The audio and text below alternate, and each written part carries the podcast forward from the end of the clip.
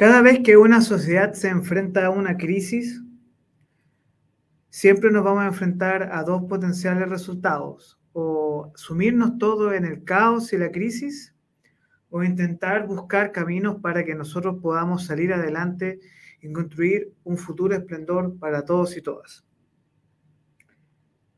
La muerte de tres carabineros en las últimas tres semanas ha venido a empañar y a profundizar un proceso en el cual la delincuencia, la crisis de seguridad y los desafíos que implica gobernar y, manejar un país se hacen cada vez más evidentes en su crisis y en su falta de experiencia por parte tanto del gobierno como también de la Cámara de Diputados y Senadores. Nuestro país enfrenta hace muchos años un diagnóstico terrible que tiene que ver con diferentes mezclas entre eh, los problemas evidentes provocados por eh, la, migración irregular en nuestro país, que es un problema gigantesco, el narcotráfico, que es quizás el problema más grande. La semana pasada salió el reportaje en tanto BioBio y un reporte de las Naciones Unidas donde San Antonio, el puerto de San Antonio, se transformó en el puerto más importante de narcotráfico de América Latina a nivel mundial, donde sale absolutamente todas las drogas, sobre todo cocaína de Perú, Bolivia, Colombia, desde Chile hacia el resto de Europa. Tenemos un diagnóstico también de que la desigualdad social provocada eh, por diferentes planes en los cuales eh, existen eh, guetos urbanos, ya sea público y privado, han provocado también un daño profundo a nivel nacional. ¿Para qué hablar del robo de madera en el sur, los problemas en las fronteras, donde siempre han existido problemas en la aduana? Chile tiene solo un escáner. De 12 que están disponibles, un escáner para todos los puertos, público y privado a nivel nacional. Y además nosotros nos enfrentamos a otro conflicto que es aún más profundo y, es, que tiene que ver con la desconfianza. Cuando las sociedades se enfrentan la desconfianza, cuando las sociedades se enfrentan a no poder confiar en el otro, ahí es donde nos asumimos en una profunda crisis en la cual todos nosotros queremos ayudar, todos nosotros queremos que el país mejore. Y para esto nosotros tenemos que pasar del diagnóstico, que todos tienen diagnósticos, todos dicen, eh, tienen la píldora mágica para poder solucionar el problema de seguridad. Pero aquí nosotros, como somos hombres de palabra, tenemos por lo menos nueve propuestas concretas para que las vayan anotando por ahí a los que les interesa, a los que les importa el tema de la seguridad. Son polémicas, porque tenemos que tomar decisiones políticas en momentos frágiles, en momentos donde la democracia está en riesgo, en momentos donde todo lo que nosotros hemos construido en los últimos 30 años está en una losa bastante fina que en cualquier momento se puede quebrar. Entonces, vamos con estas propuestas para que las personas nos puedan escuchar y que nos puedan oír, que las voy a mencionar nomás, no voy a profundizar en las propuestas, pero prioridad número uno, si yo de verdad quiero enfrentar el narcotráfico, es despenalizar las drogas, señoras y señores. No nos hagamos los tontos. Tenemos que despenalizar las drogas, eh, sobre todo en el foco en la adicción, poder prevenir la adicción de jóvenes y niños, comprender que tenemos que legalizar para generar un estanco a lo que es el comercio de la marihuana, a lo que es el comercio de la cocaína. Sé que suena radical, pero no existe otra forma. Ya está demostrada que la guerra de las drogas no funciona, que tenemos que encontrar otro camino y la despenalización es un buen apronte para poder solucionar varios conflictos que surgen en base a estas crisis. Permitir el acceso de armas a las personas bajo varios controles psicológicos y psiquiátricos, pero tenemos que encontrar la forma en la cual las personas puedan acceder a armas para defenderse. Eh, tenemos el monopolio de la fuerza en Carabinero y la Fuerza Armada, pero desafortunadamente no es suficiente. Tenemos que empezar a armar a los ciudadanos, a prepararnos para potenciales eh, conflictos que podamos enfrentar, porque nos guste o no nos guste, eh, las bandas organizadas tienen acceso a armas, para que se hagan una idea, eh, las pistolas que manejan carabineros no son automáticas. La UCI no las sabe manejar, que son las armas que provocaron este incidente en San Antonio el fin de semana.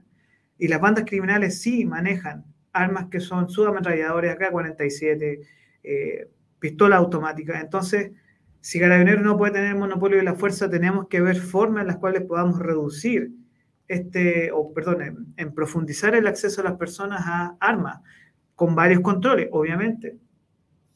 Tenemos que mejorar el control, el accountability a nuestras policías.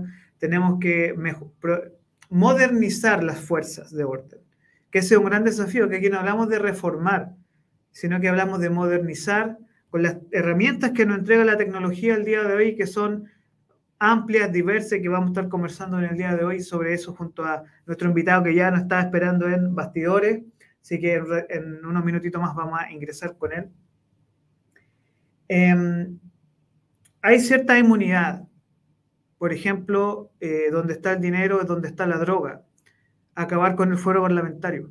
Acabar con el secreto bancario esas son herramientas que nos van a permitir detectar dónde está la droga, dónde está el dinero.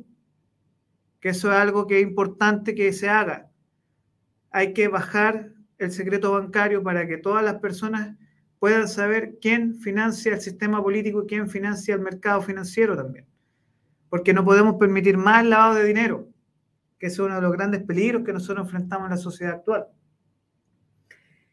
Una de las herramientas más eficaces que nos puede ayudar a mejorar el problema eh, que tenemos actualmente de delincuencia es buscar formatos en los cuales podamos construir más y mejores prisiones desde la rehabilitación social, pero también en, la comprensión que hay ciertos tipos de crímenes que deben ser juzgados con mayor tiempo, 10, 20, 40 años, y que tenemos que ir y dedicarnos a ese, ese arreglo.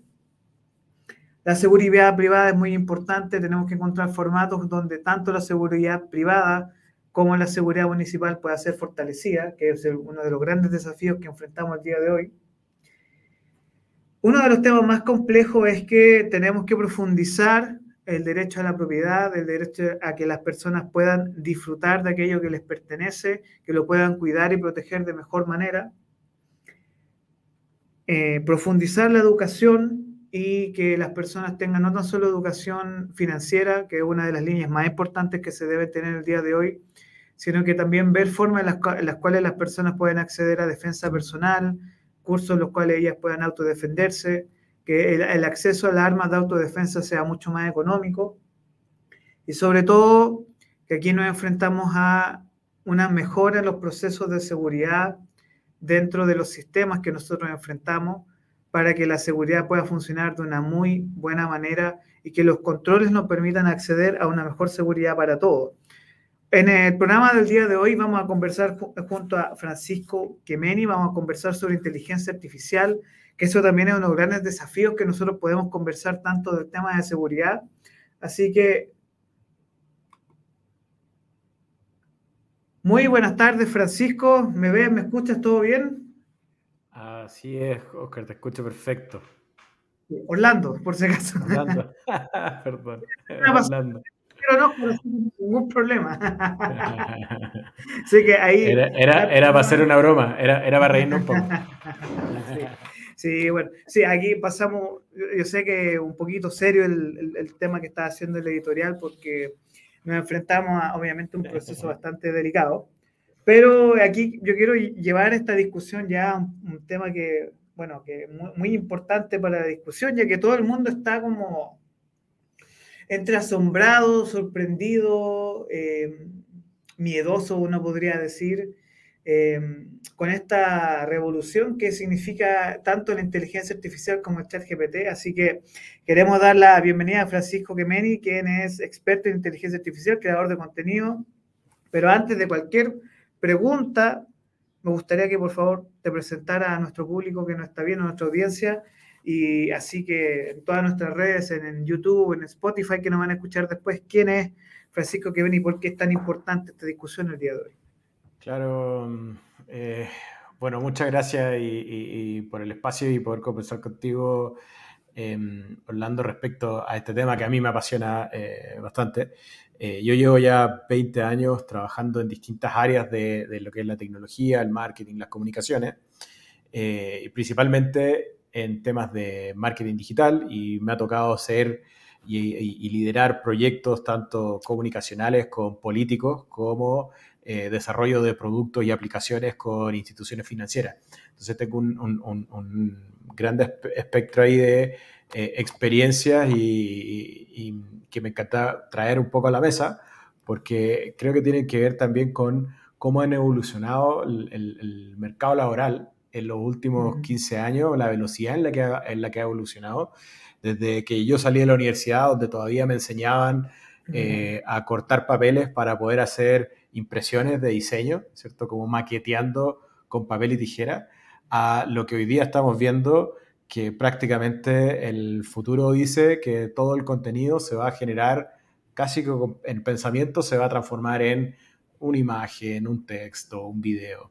Entonces, sí. Eh, es muy interesante la velocidad de cambio que ha habido, la velocidad de adopción y obviamente el impacto que tiene en la sociedad esto. Ahora, me gustaría corroborar un número contigo, a ver si es cierto o no es cierto, porque lo leí por ahí, pero quiero corroborarlo. ChatGPT se transformó en la tecnología de más rápido uso a nivel mundial, que pasó de 3 a 50 millones en tres meses. No sé si estoy en lo correcto. A ver, sí, y pues solo una salvedad que no es una tecnología per se, sino que es una plataforma, una solución que tuvo una adopción muy rápida, muy fuerte, muy rápida. Eh, como tecnología, el sistema de que está detrás de ChatGTP, que se llama eh, GTP, que es un Generative eh, Pre-Trainer, un modelo de entrenado, preentrenado, ya tiene por lo menos unos 5 años desde que se lanzó la versión 1. Hoy día estamos viendo la versión 4 desplegada y efectivamente la versión 3.5 tuvo una adopción en la versión de chat de alrededor de una semana hasta que alcanzó su primer millón de usuarios, que eso es bastante, bastante interesante. Pero a nivel tecnológico y técnico, eh, la inteligencia artificial es algo que se viene desarrollando de los años 50. Para, que, para que te haga una noción del, del tiempo que ha tomado llegar aquí. Ahora, es bien interesante porque vamos a, como dicen en el fútbol, vamos a retrotraer la jugada. Vamos a aplicar el VAR. Y uno de los principales autores quizás que nace, que empieza con esta idea, son dos de hecho, que nacen con esta idea de la, una posible inteligencia superior a nosotros, es por ejemplo eh, Isaac Asimov en Fundación y sobre todo en Yo Robot, y luego con Arthur C. Clarke, que, con el bombazo que fue en su momento 2001 y sea en el espacio de HAL 9000. Así es. Entonces, obviamente que ha evolucionado y uno tiene muchas cosas de la cultura popular. Terminator, por, por decirlo menos. ¿ya? O sea, todo el mundo ha visto esa película y tiene miedo que Skynet tome el poder y que eh, ocurran esos e-, eventos que son catastróficos, pero eh, la inteligencia artificial en sí misma, ¿cómo la ves tú desde tanto como icono cultural, que, es parte de, nuestra existencia en los últimos años, al mundo real, que vivimos y convivimos con máquinas y que eh, han estado aprendiendo de nosotros desde hace unos 20 o 30 años que empezó toda esta conexión entre humano y máquina? Sí, mira, interesante plantear, plantear la, dicotomía entre el bien y el mal, que puede, que puede ser la, base de una buena película, de una buena ciencia ficción.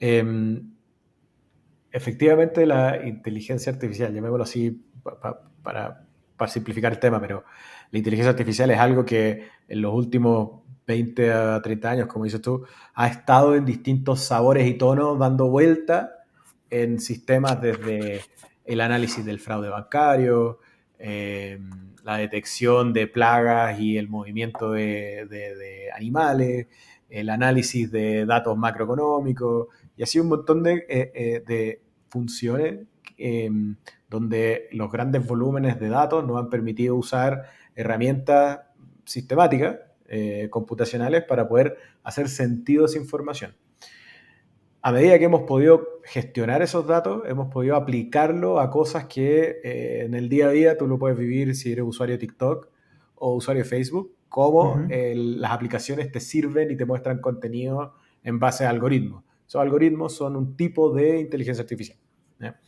Luego tenemos el otro espectro de la, y, quiero sacarlo de la ciencia ficción, pero de, lo que es la, de lo que son las matemáticas avanzadas y obviamente la futurología, tal vez, que, que, es el diseño también de, de estos sistemas del, que, que, van a existir en el futuro, que tienen que ver con las inteligencias generales, eh, artificial general, Que, una, que esta noción de una IA que sabe y puede hacer todo.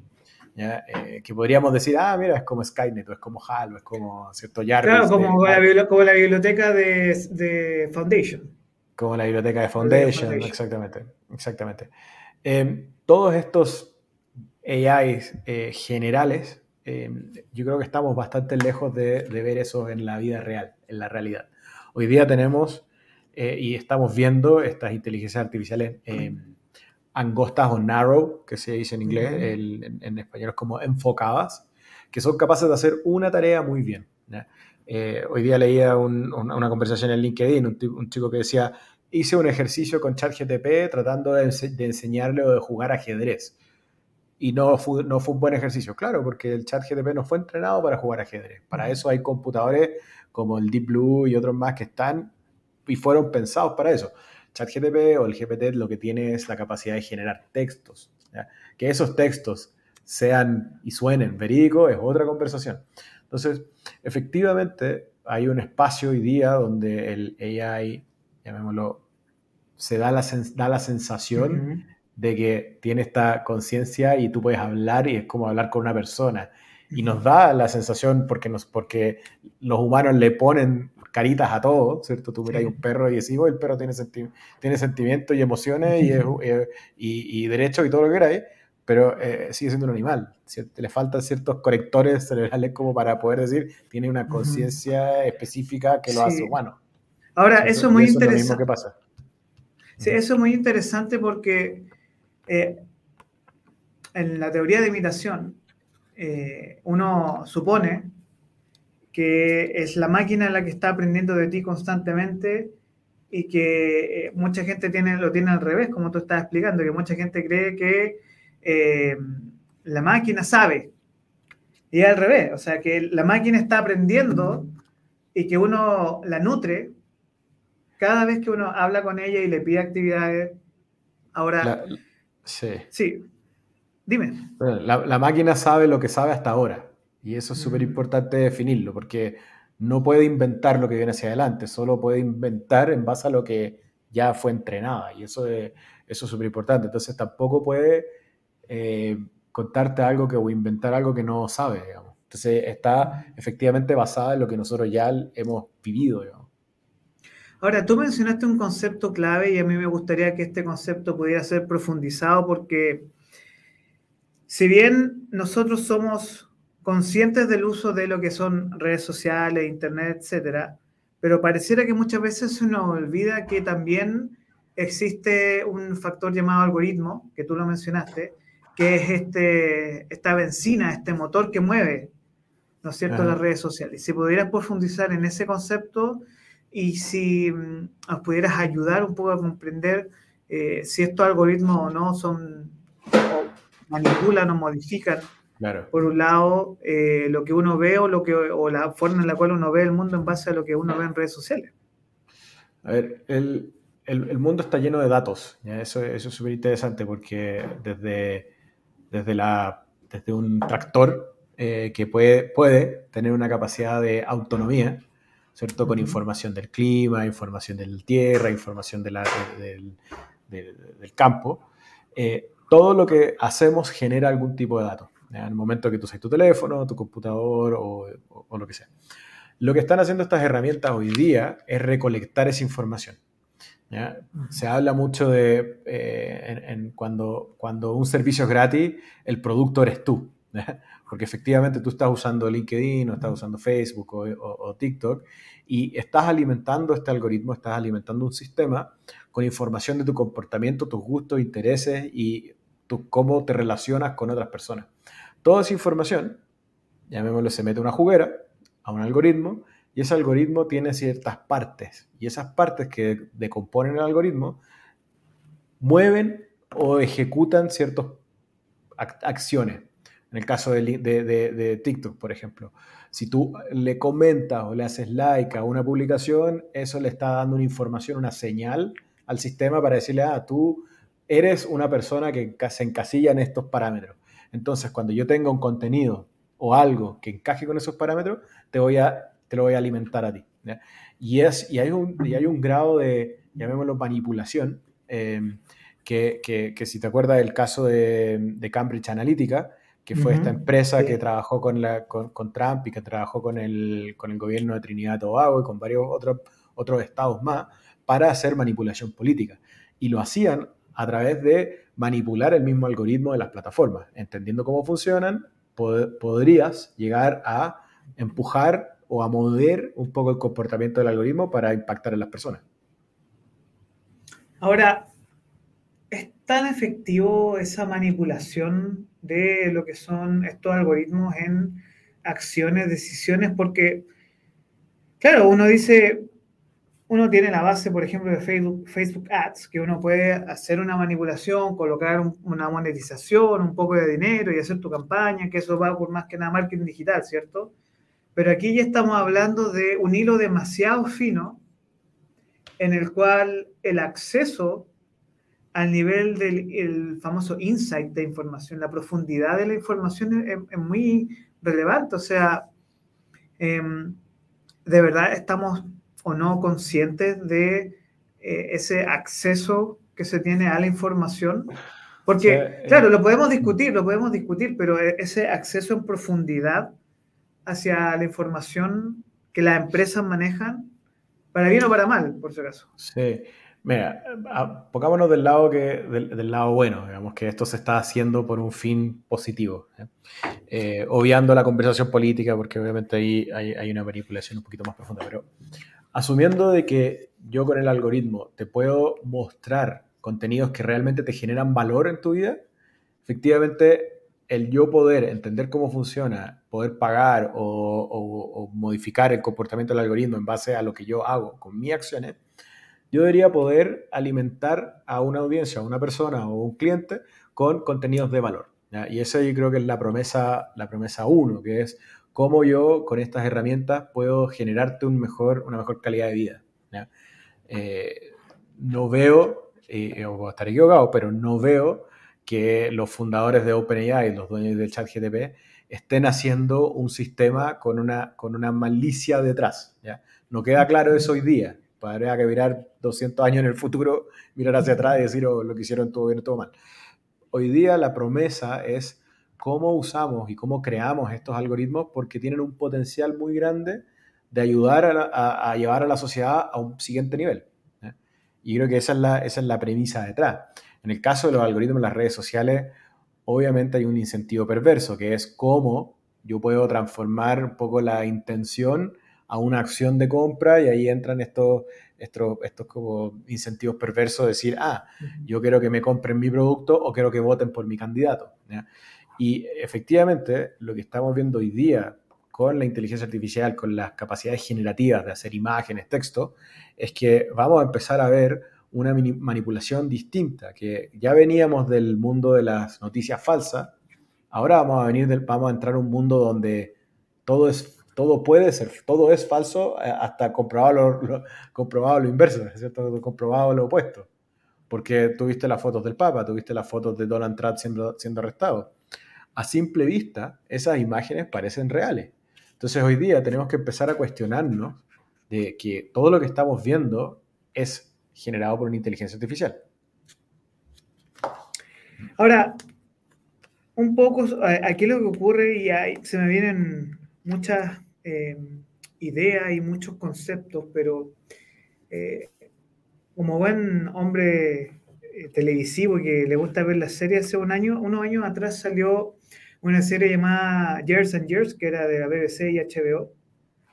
Y un poco el gran desafío que se iba a presentar, no tan solo con eh, la inteligencia artificial o el Internet de las cosas, o ahora la discusión que se habla mucho del Internet de los lugares, es que en algún punto íbamos a ingresar a una discusión muy interesante sobre un concepto que, quizás eh, es un, un pelito polémico, pero que es el concepto que para nuestra audiencia quizás puede ser nuevo, pero quizás para ti no, que es el concepto de transhumanismo.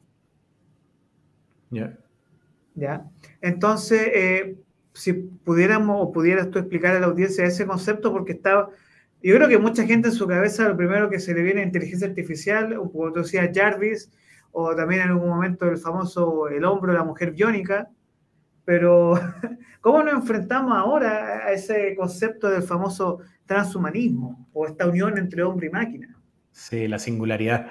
Eh, a ver, hay varias formas de leer esto y yo creo que, de nuevo, sin caer en la ciencia ficción, porque creo que es muy fácil caerse en la trampa de... de, pero, pero hagamos el ejercicio mental, hagamos la prueba mental, de decir, ok, efectivamente, la, la transmutación del hombre hacia la máquina, digamos, es cómo yo soy capaz de llevar mi pensamiento, mi memoria y mi, llamémosla alma, a, una, a un formato bits and bytes, ¿cierto? A ceros y unos que puede estar conectado al Internet.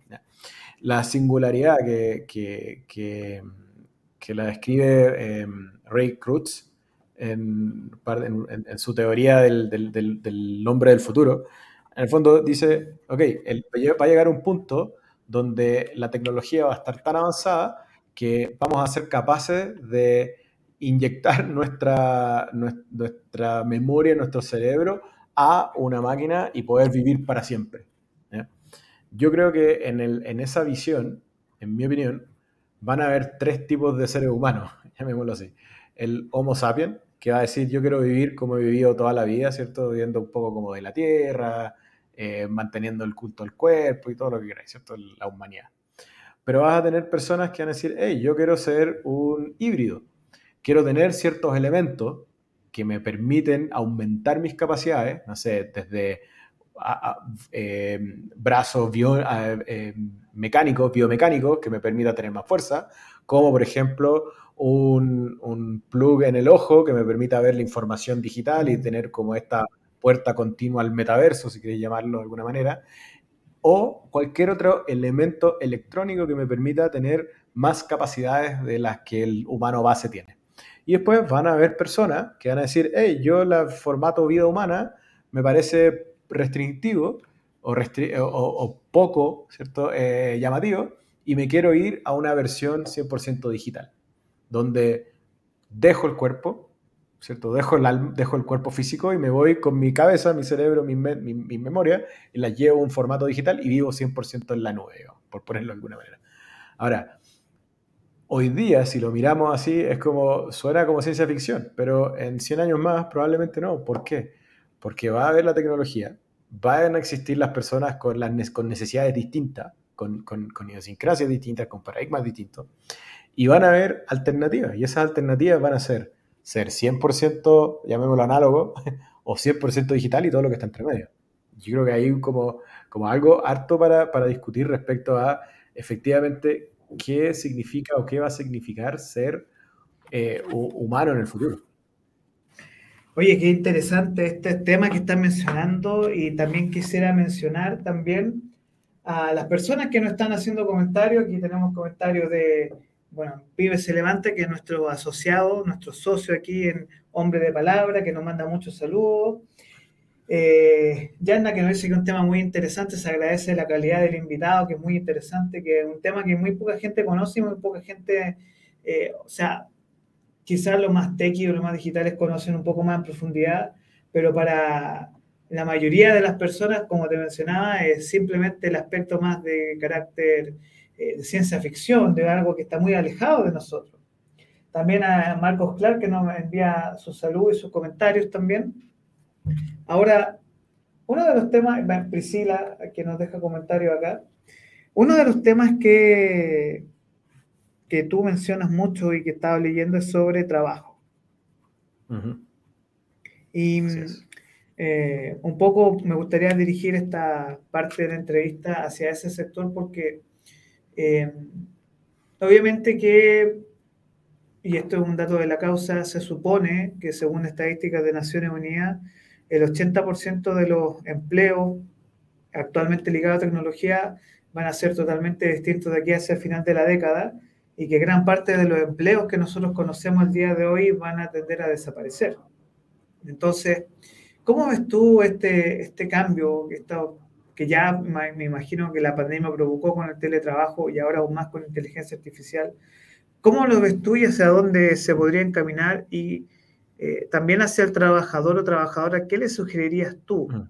para que no le tenga tanto, no vea como el cuco a la inteligencia artificial? Sí. Em, mira, eh, eh, es una pregunta que yo creo que genera más incertidumbres que respuestas. Porque eh, efectivamente no es la primera vez en la historia, yo creo que tampoco va a ser la última, donde nos vemos, nos vemos enfrentados a un cambio paradigmático que en el tiempo genera una transición a una forma distinta de vida. Eh, tú puedes saber, el horario de 8 a 8 lo inventaron en la revolución industrial, no es un, es un sistema de control, no es un, no, es un horario que el cuerpo diga naturalmente que quiere dormir 8 horas y trabajar 8 horas. El, el, cuerpo está acostumbrado a seguir los ritmos del sol y la luna. Esa es la base. Pero llega la industrialización y se empiezan a poner normativas que el humano y las personas preindustriales probablemente en el momento que empezaron a ver el, auge de la fábrica, empezaron a sentirse también un poco en este pánico, oye, voy a dejar de trabajar en el campo, voy a tener que ir a trabajar en esta cosa, en la línea de producción. O sea, esas preguntas existieron ya. Hoy día estamos viendo un poco lo mismo. ¿Qué pasa con, las sociedades agrícolas? También pasaron de, eh, trabajar en la tierra de nuevo a trabajar sobre un, de, trabajar con un buey a trabajar con un tractor. El, que, el que era dueño de los bueyes debe haber dicho, chuta, me, están reemplazando y no quiero el tractor. y haber puesto una protesta en algún lado diciendo no a los tractores. Es un poco, es un poco lo mismo que pasa hoy día. Eh, pasó con la fotografía, los artistas visuales de la época, en 1800 y algo, eh, cuando empezaron a ver las cámaras fotográficas, ninguneaban a la fotografía como un medio artístico. Y hoy día la foto es uno de los, de los artes más relevantes de, nuestra era, ¿cierto? Una, buena foto no solamente representa lo que pasó, sino que también convoca, conmueve y, comunica. Lo mismo, de la misma forma que hacía una pieza de un, óleo. Pero los artistas decían, no, eso no es arte, sáquenlo de aquí y hay que, hay que bloquearlo. Porque el, humano por default hace y dice, no quiero esto, que va a cambiar el, el status quo. Eso tiene, disculpa, y eso tiene que ver mucho con que tenemos una resistencia al cambio que es natural. O sea, eh, Totalmente. Uno, cuando ve una amenaza y uno dice, bueno, aquí eh, puede que suceda algo que me va a desestabilizar, entonces yo uno se pone muy gato espalda eh, y, uno, y está ese susto.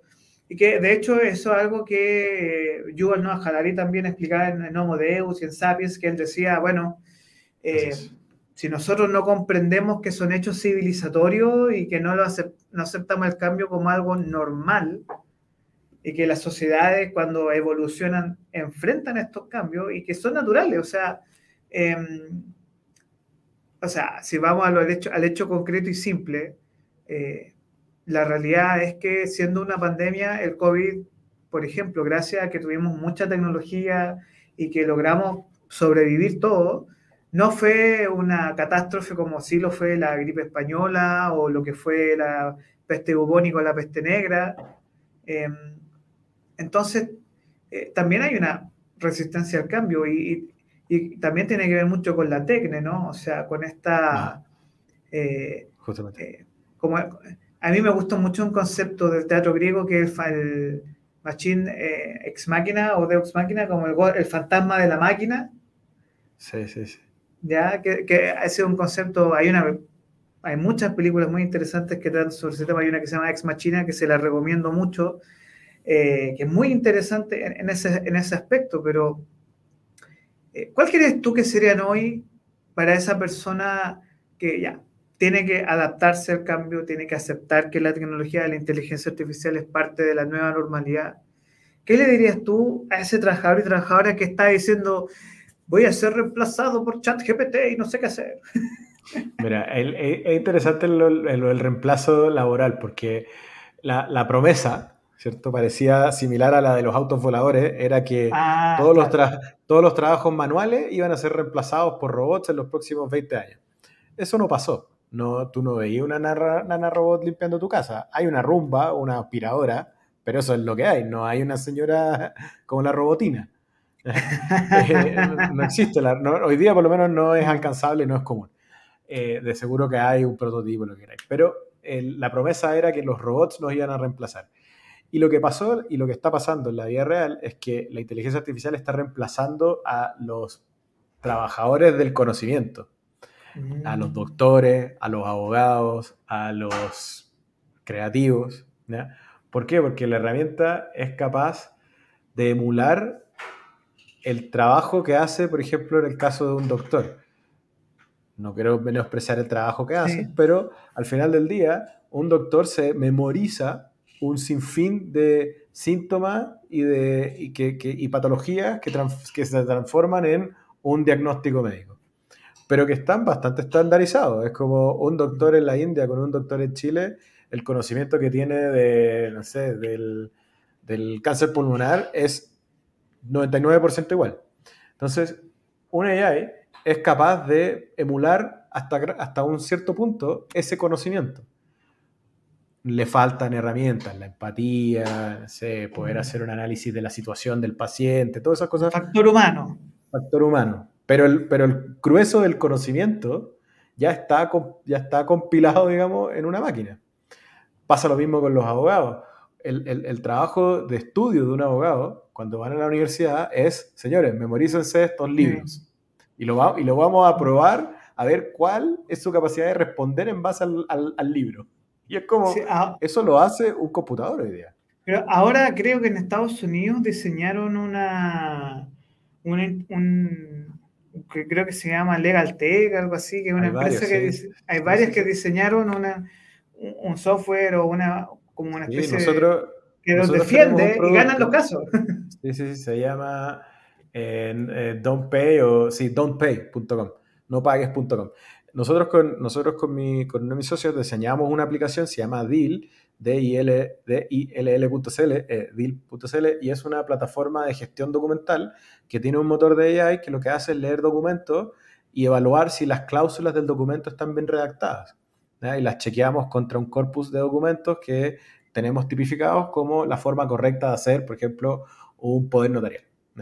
Entonces, el, el, el, AI que hemos construido, que está trabajando como un legal tech, como una herramienta de, de, gestión legal eh, tecnológica, lo que, ha, lo que ha aprendido a hacer es a entender los documentos eh, procesales. Entonces tenemos todo el, el, ladrillo procesal de la legislación chilena embedada en un AI y, y, y, nosotros le podemos hacer preguntas respecto a, no sé, cuál es el derecho sucesorio. Si se muere mi abuela, quién hereda. Y, le puedes hacer preguntas y tener conversaciones con este ya y te da la misma o la gran, la gran recomendación que te debería dar cualquier abogado porque estás siguiendo un libro.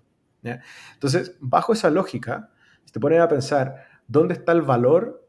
Pongamos el caso del abogado. ¿Dónde está el valor del abogado? No está efectivamente en memorizar y generar documentos, que es gran parte del trabajo administrativo que hacen sino que está en entender la necesidad de la persona, tener esa empatía, generar conversaciones más profundas y usar herramientas como inteligencia artificial para hacer su trabajo, llamémoslo repetitivo, mucho más rápido, mucho más accesible, mucho más fácil de hacer. Entonces ya no necesitas sentarte a escribir un acuerdo eh, de compra y venta a un departamento vas donde en AI y le dices con tu voz, el cliente 1 con el cliente 2 quieren hacer un documento para comprar una propiedad. Y automáticamente el AI te genera todo el documento correcto, con la forma, el fondo y todo. Y ahí, ahí es donde, pero solo para cerrar este punto, ahí, es donde, ahí es donde los profesionales hoy día tenemos que aprender a usar estas herramientas, como aprendimos a usar el correo electrónico, como aprendimos a usar el fax en su minuto y otras plataformas y otras herramientas para poder hacer nuestro trabajo más fácil. Sí, eh, un poco conectando con esta pregunta, tenemos una pregunta de Bárbara acá en línea que nos pregunta a ti, como experto, Francisco, ¿qué tipo de regulaciones crees que puede haber con el uso de esta inteligencia artificial? Yo creo que lo que va a haber como regulación no es a la tecnología, sino que a los productos. Eh, respondiendo un poco ahí a, a Bárbara respecto también a esta carta que se envió hace un par de días atrás, hace una semana, respecto al detener el desarrollo de la tecnología porque había que hacer legislaciones. Las legislaciones no pueden legislar la tecnología por sí misma. Lo que sí puede legislarse y regular es el uso de la tecnología.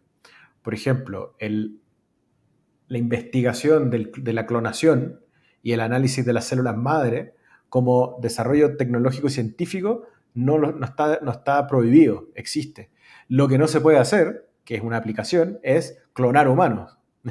la, la, oveja Dolly fue un ejercicio, después de eso se dijo, hey, esto no se puede hacer. ¿Vale? ¿Por qué? Por ética, moral, lo que Entonces, acá va a pasar un poco lo mismo. la tecnología va a seguir desarrollándose desde la academia hacia arriba y lo que vamos a ver como legislaciones son cosas como, por ejemplo, eh, te voy a inventar, eh, si un contenido fue escrito por un AI, tiene que estar declarado. ¿Por qué? Porque se decidió que así tiene que ser. Si es que un doctor usa un AI, el doctor tiene que decir, hey, use un AI para llegar al diagnóstico. Mm. ¿Por qué? Porque es una, es una forma de transparencia y así. Yo creo que vamos a ver muchas de esas muchas iniciativas muy similares a, estos ejemplos que estoy dando, que tienen que ver con clarificar el alcance del espacio humano-máquina en un dado caso, un dado eh, hecho puntual, en un uso puntual de la tecnología. Sí, y llevando un poco esto más al nivel de trabajo y de volver un poco a esta lógica del potencial reemplazo, uno ve en el sistema y en el aparato público que hay grandes desafíos sobre todo lo que hace a lo, que es la gobernanza de datos y la gobernanza digital.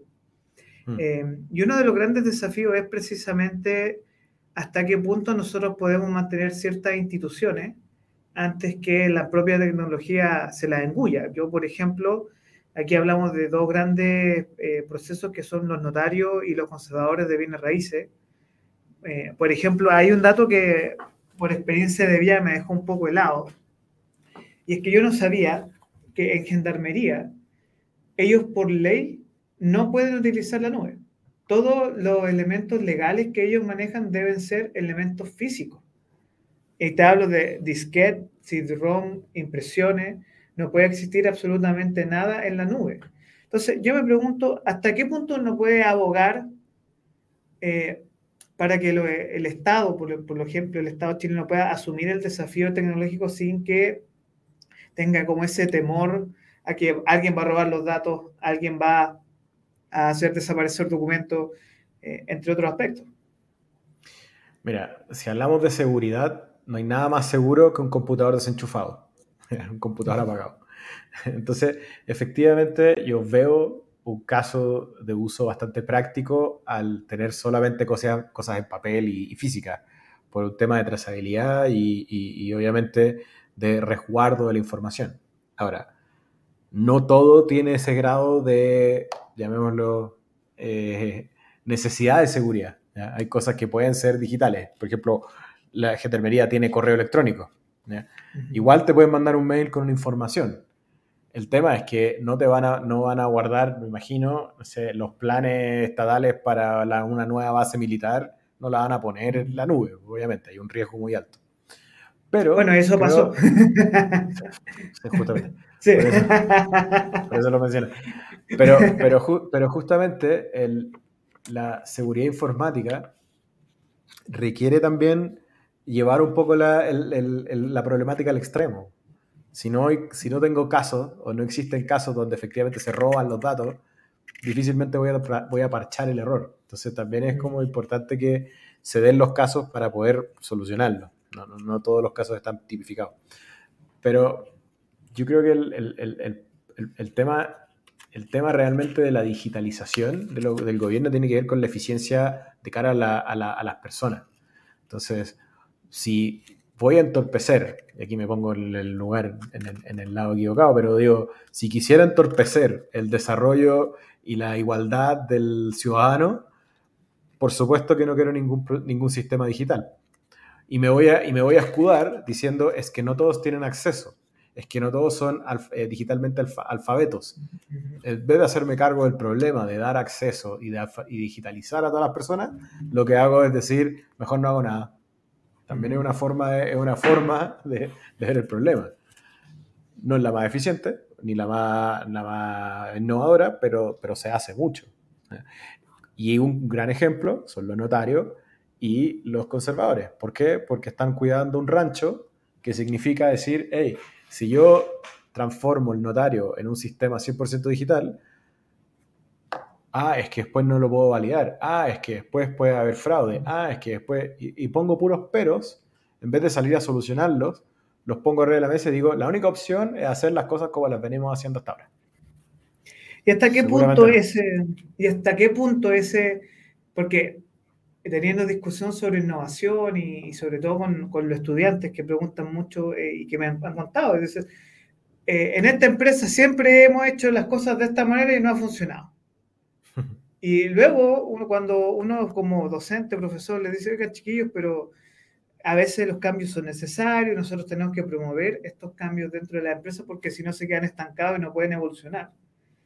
Entonces, em, ¿hasta qué punto nosotros podemos promover eh, la tecnología, la inteligencia artificial, tanto en el aparato público como en el privado, sin que pueda generar este rechazo de, decir, bueno, eh, así hemos hecho las cosas desde siempre y bueno, no, no aplicamos, por ejemplo, y no vemos la inteligencia artificial como una gran ayuda, sino como un problema. ¿Cómo sacamos ese, hacemos el cambio cultural de decir, mira, la inteligencia artificial es tu amiga, eh, mm. úsala para el bien, pero no es tu enemiga ni tampoco alguien que viene a reemplazarte. ¿Cómo nos sacamos eso de la cabeza? O sea, de partida, esto es de Ernst Hemingway, una frase que a mí me, gusta mucho, que decía, el cambio sucede lentamente y de pronto rápido. Slowly but then suddenly. En el fondo, los cambios van a pasar igual con nosotros o no. Entonces, en el caso de la, maquinaria estatal, el, el, mercado se va a semi-autorregular y va a decir, hey, voy a encontrar soluciones que le dan mejor calidad de vida al, ciudadano y así, cosas como, por ejemplo, te escuchaba hablar de la, migración, eh, donde el mismo ciudadano buscó mejores alternativas porque el Estado no le estaba proveyendo lo que ¿cierto? buscaba. Entonces, eventualmente, sin entrar en la discusión política, eventualmente la tecnología va a empujar al, Estado, va a empujar a los sistemas. El AI va a empezar a estar en todos lados y la gente lo va a usar como la calculadora en el colegio. Es como hoy día muy difícil que un, un niño no, no, no, tenga en su mente de que puede usar una calculadora y por ende no le vea valor y le cueste tres veces más aprenderse las tablas de multiplicar que aprender la lógica de cómo usar una calculadora de manera eficiente, de manera, de manera efectiva.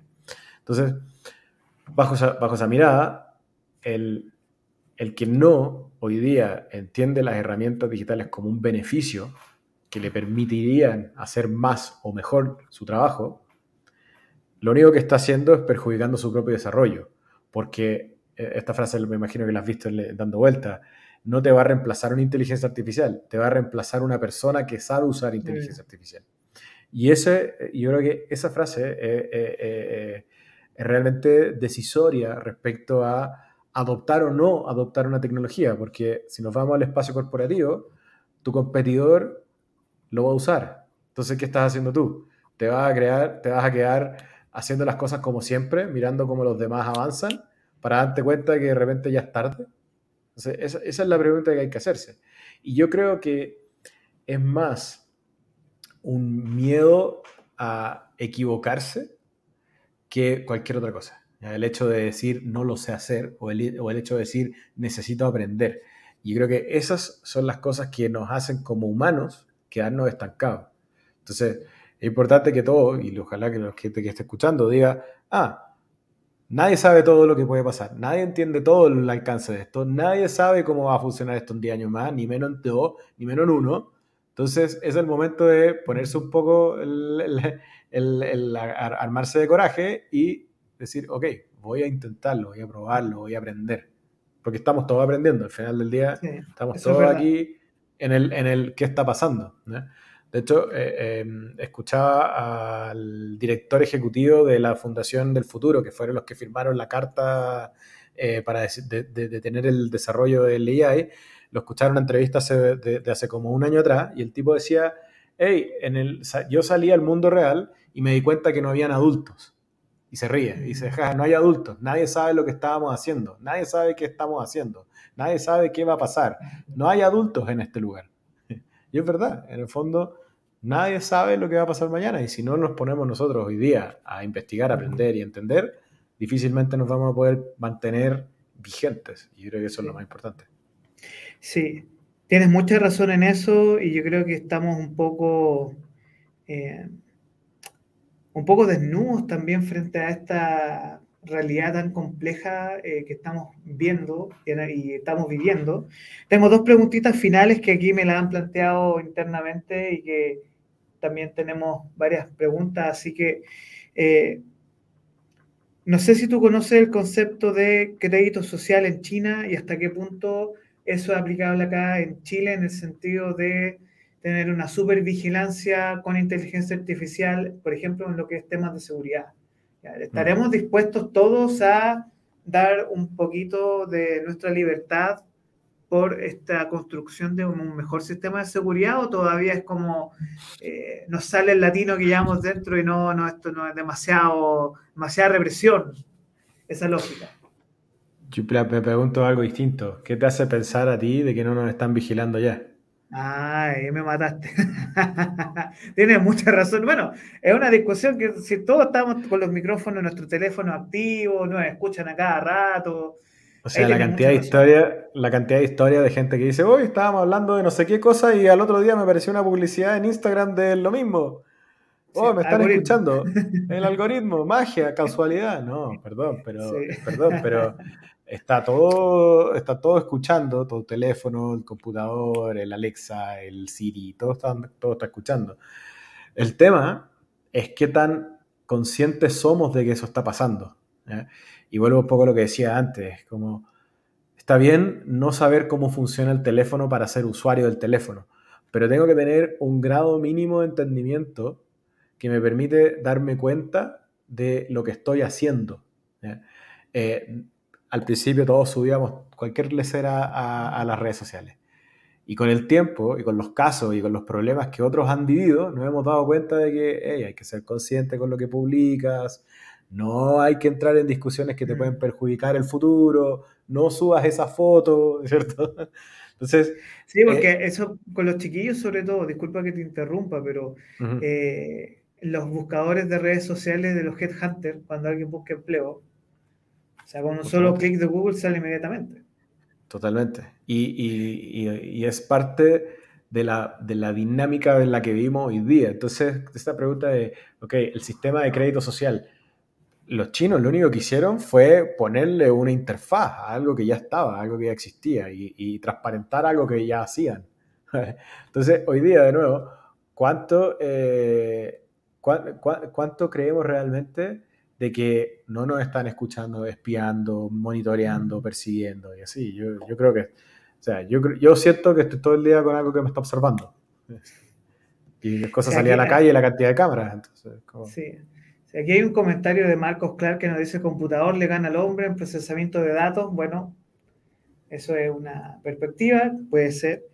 Y finalmente, eh, ¿Qué mensaje le darías tú a ese joven, eh, esa mujer o ese hombre joven que está pensando qué hacer con su vida, no sabe para dónde va, cuál es su rumbo?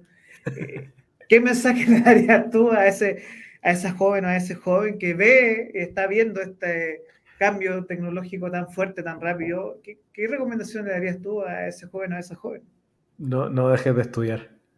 Y, no, y no que no dejen de estudiar en la, en la academia, en la universidad, sino que no dejen de leer, no dejen de, de, investigar, de estar constantemente buscando. El, hay, algo que a mí me, me escuchaba también en, ahora no me acuerdo quién, me acuerdo, pero en fin, otro tipo que habla, hablando sobre inteligencia artificial y el futuro decía, estamos entrando en un segundo renacimiento me encanta esa idea, me encanta la idea del renacimiento como, como, como, como la búsqueda del hombre por encontrar algo más y por ir más allá. Y creo que eso eh, eh, eh, es algo que es fascinante porque hace un año atrás ninguno de nosotros estaba pensando en qué iba a pasar en los próximos 10 años. Estábamos pensando en qué iba a pasar el próximo mes, si iba o no a haber una cuarentena y si iban a haber más vacunas o si iba a contagiar de COVID.